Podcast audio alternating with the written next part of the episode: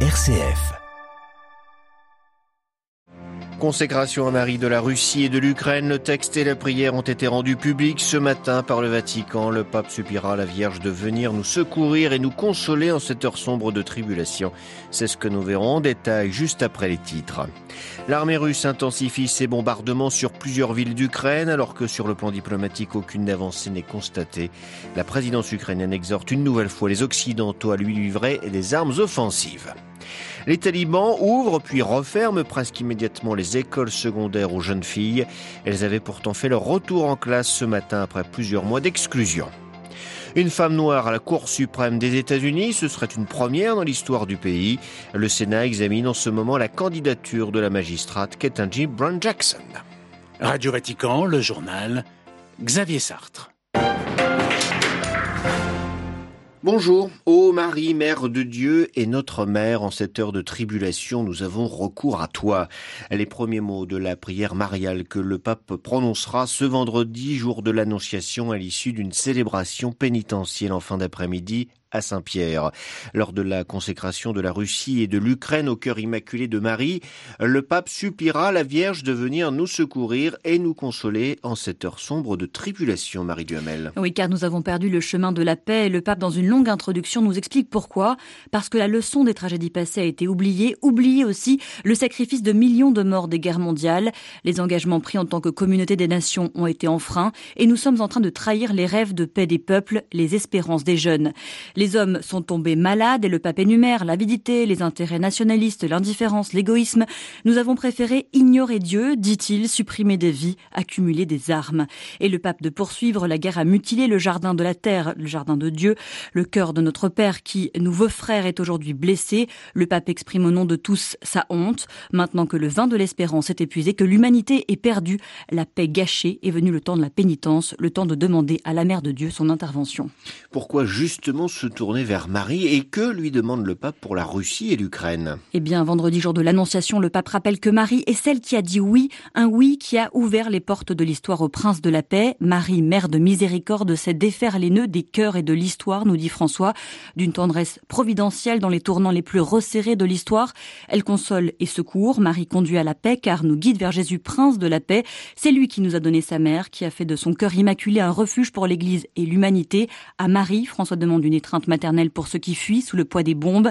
Étoile de la mer ne nous laisse pas sombrer, préserve le monde de la menace nucléaire. François supplie Marie de réveiller en chacun le besoin de prier, d'aimer pour renouer avec la fraternité et la paix. Aujourd'hui, l'humanité bouleversée et en particulier la Russie et l'Ukraine sont sous les pieds de la croix. À tes côtés, ont besoin de se consacrer au Christ à travers toi. Marie Duhamel. Et avant l'audience générale ce matin, salle Paul VI, le pape a dédié quelques minutes aux victimes de la guerre. Il a demandé au Seigneur de la vie de nous libérer de la mort de cette. Il n'y a pas de victoire dans la guerre, tout n'est que défaite, une défaite de l'humanité.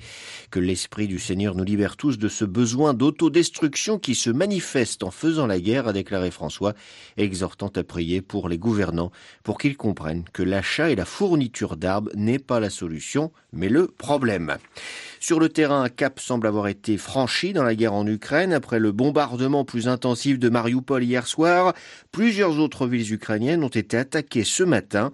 Moscou n'a assiégé officiellement que la ville de Kherson vers la Crimée, mais paraît bien décidé à faire tomber d'autres cités, Marinorio. Oui, aujourd'hui, plusieurs grandes villes sont encerclées entièrement ou partiellement par l'armée russe dans tout l'est ukrainien, de Tcherniv à la frontière bélarusse à Mariupol puis Melitopol, en passant par Soumy à la frontière russe.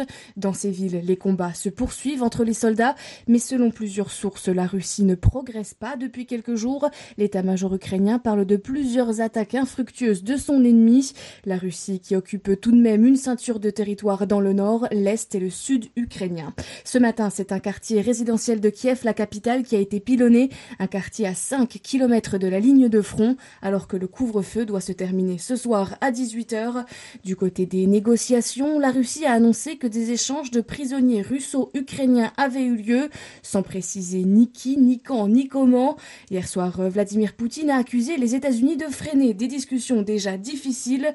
Le dirigeant russe, qui s'appuie en revanche sur son allié chinois, Pékin vient de se prononcer contre l'exclusion de la Russie au prochain sommet du G20. Marine Henriot, et pour lutter contre l'armée russe, l'Ukraine a besoin d'armes. La présidence ukrainienne a réitéré aujourd'hui son appel aux Occidentaux pour qu'ils livrent des armes offensives, un moyen de dissuasion face à Moscou, a-t-elle précisé. Kiev réclame notamment un système de défense aérienne fiable, capable d'abattre des missiles ennemis de longue portée. Des sujets que le président Zelensky, sur lesquels reviendra donc peut-être dans son adresse aux parlementaires français cet après-midi. Sollicités par les Ukrainiens, les Européens essaient de trouver le moyen de peser contre la Russie, surtout dans le domaine économique. Ils doivent en parler demain et vendredi au cours d'un sommet de l'UE. Bruxelles prépare un projet permettant de faire des achats communs de gaz au nom des 27 pour renforcer la sécurité énergétique et réduire sa dépendance aux hydrocarbures russes. En Afghanistan, les talibans ont rouvert ce matin les écoles pour les adolescentes avant de les refermer quelques heures plus tard. Des collégiennes et des lycéennes avaient pourtant afflué dans les établissements à Kaboul et dans les provinces concernées.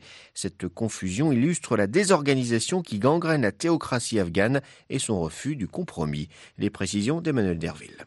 Le revirement des talibans a des allures de très mauvaise plaisanterie pour les collégiennes. Quelques heures après avoir autorisé les jeunes filles à reprendre les cours, les islamistes leur ont ordonné de rentrer chez elles sans explication. Les talibans promettaient de rouvrir les collèges et les lycées aux filles depuis des semaines. Ils affirmaient avoir besoin de temps pour mettre en place des mesures de ségrégation. Ce contre-ordre rappelle que pour le groupe islamiste, l'ordre moral et religieux prime sur tout, y compris les enjeux économiques et sociaux. Voilà des mois que la communauté internationale demande aux talibans de laisser les filles poursuivre leurs études. C'est l'une des conditions posées pour débloquer des aides financières. L'Afghanistan a toujours été très dépendante de l'assistance étrangère pour boucler son budget. Les talibans n'échappent pas à cette contrainte, mais ils restent intransigeants. New Delhi, Emmanuel Derville pour Radio Vatican. Attaque des Shebabs contre l'aéroport de Mogadiscio ce matin. Peu d'informations sont arrivées sur le bilan des affrontements. Deux hommes armés auraient été abattus, un membre des forces de sécurité également. Plusieurs casques bleus blessés. L'aéroport de la capitale somalienne constitue une enceinte placée sous haute sécurité. Elle abrite en effet des bureaux de l'ONU, des ambassades et une base de la force de l'Union africaine en Somalie, la MISOM. Onze soldats burkinabés tués dimanche lors du passage de leur véhicule sur un engin explosif. Ça s'est passé près des frontières du Ghana et du Togo dans l'est du pays. C'est ce qu'a annoncé hier soir l'armée burkinabé. Autre attaque attribuée à des djihadistes, mais au Mali cette fois. 16 soldats maliens ont été tués en tout lundi, notamment à Tessit dans l'Est, dans un assaut revendiqué par l'organisation de l'État islamique. Les combats à Boni, dans le centre du pays, eux, n'ont pas été revendiqués. L'armée malienne affirme avoir tué de son côté 37 terroristes. Une femme noire à la Cour suprême des États-Unis, ce sera peut-être bien le cas d'ici début avril. Le vote final doit intervenir en séance plénière dans une quinzaine de jours. La magistrate Ketanji Brown Jackson passe actuellement des auditions devant les sénateurs qui examinent sa candidature et les élus républicains ne sont pas toujours très subtils dans leurs attaques. À New York, Loïc Loury. Une magistrate laxiste avec les prédateurs sexuels, l'attaque est venue hier de Ted Cruz. Le républicain accuse la juge de n'avoir jamais prononcé de peine maximale dans les dossiers de pédopornographie. D'autres élus lui reprochent d'avoir défendu des détenus de Guantanamo. Réponse de l'intéressé. Tout accusé a droit à un avocat. C'est ce qui fait notre grandeur face à cette commission du Sénat. Les charges violentes restent toutefois l'exception et la confirmation de la magistrate ne devrait être qu'une formalité. Son arrivée à la Cour suprême, en effet, en remplacement d'un juge progressiste, ne bousculera pas les équilibres au sein de l'institution très à droite depuis Donald Trump. Les républicains n'ont donc pas d'intérêt à bloquer la juge. Ketanji Brown Jackson doit donc devenir début avril la première femme noire de l'histoire à rejoindre l'institution et voir un premier vote crucial échapper en juin au camp progressiste. Le droit universel à l'avortement est dans la balance et pourrait être drastiquement restreint par la Cour. New York, Loïc Louré, Radio Vatican.